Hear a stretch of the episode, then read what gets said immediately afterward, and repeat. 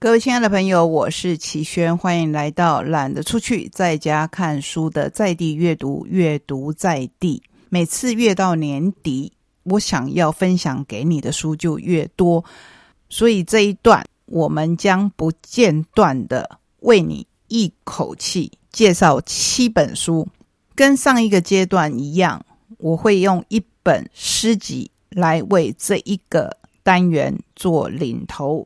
这是由大块文化所出版，作者是金向海的《精神病院》，它是一本诗集。我每分享一首这一本诗集里面的诗，就要跟您分享一本书。第一首诗是断头诗，关于爱你，我已经想得太多，但愿我可以像一个无头骑士那样爱你。关于幸福。我已经想的太多，随便一只无头苍蝇都可以比我幸福。其实诗跟书没有直接的关系，我只是想要做一个新的尝试，希望可以让节目的节奏轻松一点。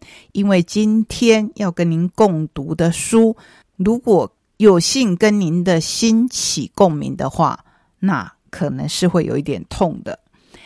第一本是。宝瓶所出版的《我说不，没有对不起谁》，曼纽尔 ·J· 史密斯博士所写的这一本，要说的是高敏的沟通，不只是接受和赞同，更要有拒绝的勇气。看穿我是为你好的话语操纵，你怎么忍心的情绪勒索？划清底线，挺出自尊，为自己坚定说出不。我不要，想要赢得人生主控权，你得先学会真正说不的勇气。你也曾经碰到这样的情形吗？老板要求加班，只能爆肝配合；被奥克骂到臭头，也不敢得罪；买到鸡王却退不成货，只好自认倒霉。受不了伴侣的某些习惯，不敢明说。好友来借钱，你想婉拒又怕伤感情，想叫爸妈别再干涉你的生活，却讲不出口。希望小孩听话，又怕方法不当引起反弹。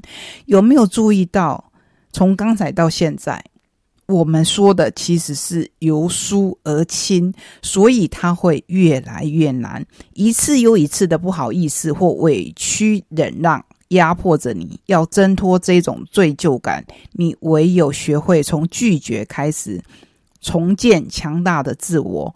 本书运用七种实用沟通技巧，与三十四组情境对话实例，教你轻易的跳脱操纵陷阱，站定立场，表达意愿，不受质疑批判而动摇。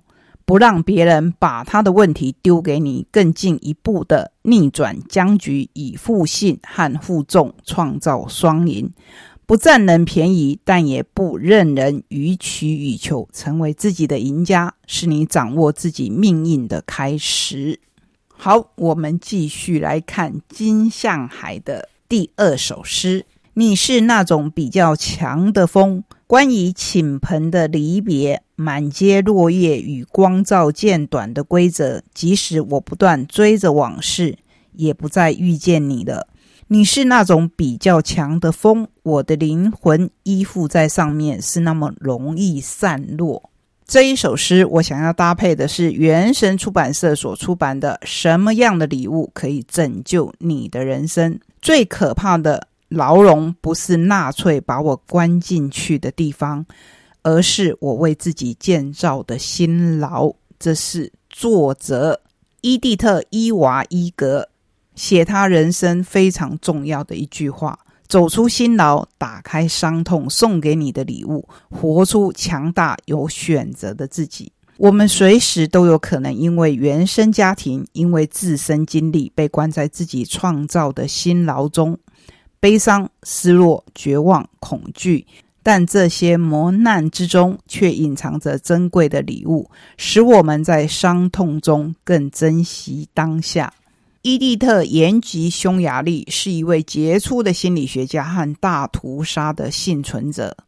幸存者常常有一种无法避免的内疚感。所以，当他们成为心理咨商师的时候，我的内心真的真的是充满着敬佩。在整个家族当中，幸存下来的只有伊蒂特跟他的姐姐。所以他在本书当中分享了他的故事。在二战时，他曾被抓进纳粹集中营挨饿受冻，遭到士兵的毒打与羞辱，目睹过难以言喻的惨剧。但是他活了下来，所以在本书中，他可以指引我们挖掘深埋在伤痛、挫折当中的礼物，也替我们上了十二堂发人深省的课。他说：“你我的人生可能截然不同，但许多人都受困于自己的辛劳。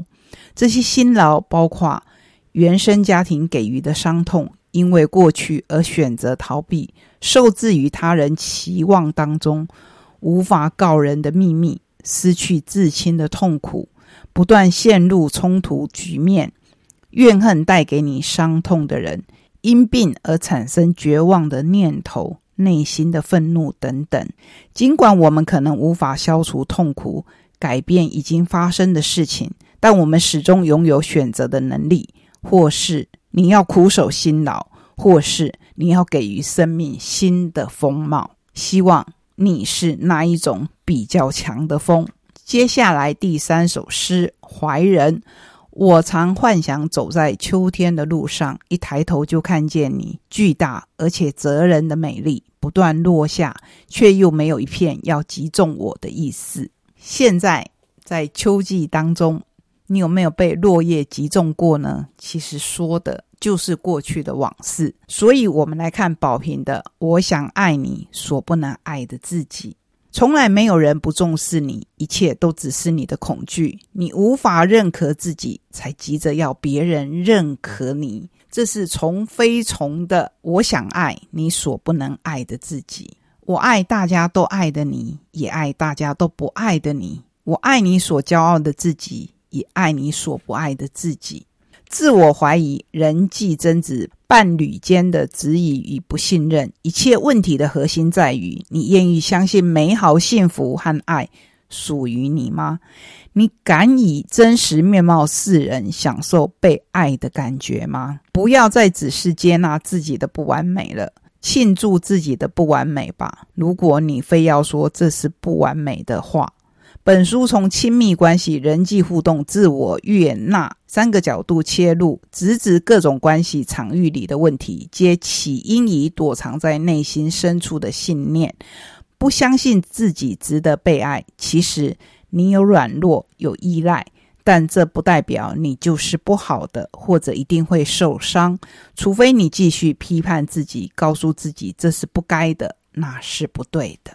好，我们继续来看金向海的第四首诗。你是永远不再来的。什么是永远不再来的呢？这一首诗比较长，所以我要截录一下。此去一道尽头，清晨的阳光依旧美好。闭上眼睛，你是永远不再来的二十岁，诗般的壮烈。齐轩已经将近六十了，二十岁当然离我很远。可是你愿不愿意修护自己呢？接下来我要跟您介绍的是采石文化的赛提尔的亲密修护练习。先修护自己的内心，就能让关系更进化。王俊华所写的这一本书，是把赛提尔模式导入亲密关系，找回爱的温度。先检查，然后再找出方法来修复、改善亲密关系。从理解自己开始。第五首诗。名字叫做倦极，就是极度的疲倦。我们总是那么努力的生活着，譬如清晨五点，闹钟的声音破空而来，射中梦境。我们颓丧的枯坐床沿，窗外大雾弥漫，光影蹒跚。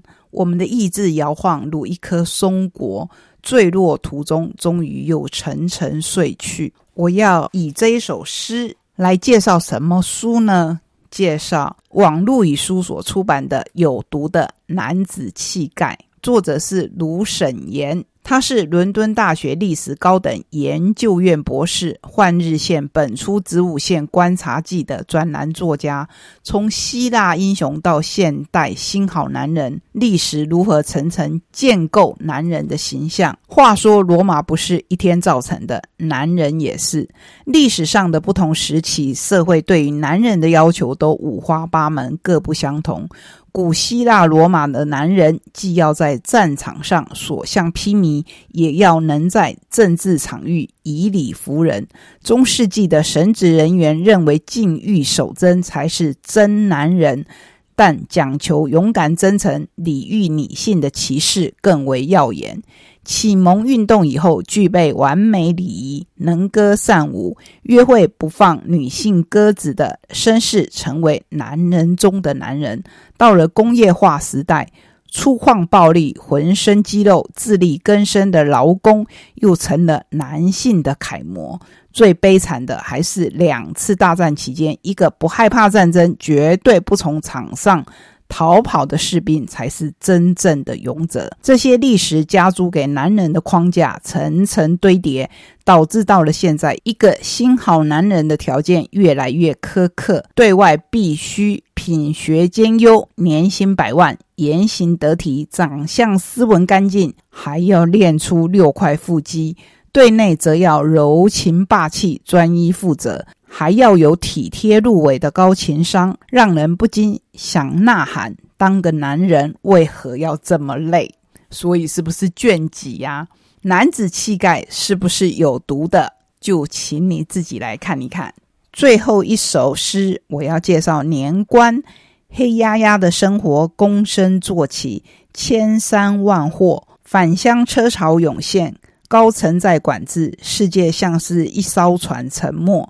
你还相信年兽吗？不断跟着你的那一只就是。好，这是金向海最新的一本诗集，叫做《精神病院》。我们也要介绍今天的最后一本书，由宝瓶所出版的《成为男人的方法》，作者是沈信宏。我们在节目当中曾经介绍过他的《云端的丈夫》与《欢迎来我家》。这一次。他现身说法，说出了成为男人的方法，以自己为例，让我看了好是心酸。当他开始意识到男生女生真的有差别的时候，家里已经没有男人了。提起家暴又外遇的赌徒丈夫，母亲总是瞟他一眼，怨愤难言。男人。不值得信任。他说进修奶的洞，原来自己竟与叛家者同性别。但一名悲却小兵如何宣誓效忠？身躯薄弱、声音尖细且敏感纤柔的他，如何长成妈妈理想中有肩膀又足够强悍、不像爸爸的男人？那种模样，就是一个男人真正的样子吗？我前几天才看了沈信宏跟另一位作家姜泰瑜的直播，在这一场直播里面，深深感动我的是，这两个男人都说，其实写书对本人到底有没有疗愈的效果，好像没有。可是至少你可以面对自己，面对自己的勇敢，也面对自己的怯懦。那我们就来看《成为男人的方法》这一篇。小学开始意识到男生女生真的有差别的时候，家里已经没有男人了。我只能每天等妈妈回家，看她煮饭，和她吃饭，一起看综艺节目，接着再看花系列的连续剧，听她跟别的阿姨讲很久的电话。妈妈为了工作，在家的时间不多。假日时，我躺在电视机前一整天。白天没有妈妈爱看的节目，定频在卡通台，有时转台，一下子又逃回来。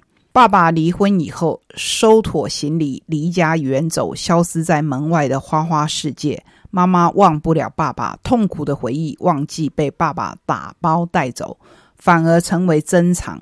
他时常拉开检视，皱眉对我说。别像你爸爸，嫌他不养家还欠债，抽烟喝酒好赌，有别的女人。他提醒我家里残破的伤口像门上的裂洞，惯用杯碗的缺口，我们惨淡的生活都是爸爸制造的。他看着我说：“男人不值得信任。”外婆阿姨也和妈妈说一样的话：“男人应该有更悲壮的报应，光消失是不够的。”可是奇妙的事情来了，等到妈妈觉得他终于变成一个男人，大功告成，自己的空巢改建为独户。不知道是谁先开始的，我们变得更加疏远。他终于能够终止他的角色。我发现真正该对抗的是他。他在幕后设计这场游戏，安排难关，逼我收集所有的宝物，练高等级。他让我在任务当中充满困惑，自己却过分忙碌。我始终得不到解答。为什么他讨厌男人，却又逼我成为男人？我成为的是男人，还是他？为什么他是母亲近在身边，却跟遥远的父亲一样疏离？或许真的有那种好的男人，但我该如何成为？读到这边，其实我的心是痛的，一口气跟您介绍了这么多关于心理方面的书，那是因为我相信每个人心里都有属于自己的伤口，光靠几本书能不能够让我们愈合？很难，可是可不可以帮我们面对？我相信是可以的。我是齐轩，谢谢你让我在空中跟您分享这一些很难界定可不可以帮助你的书。我们下个礼拜同一时间空中再会，拜拜。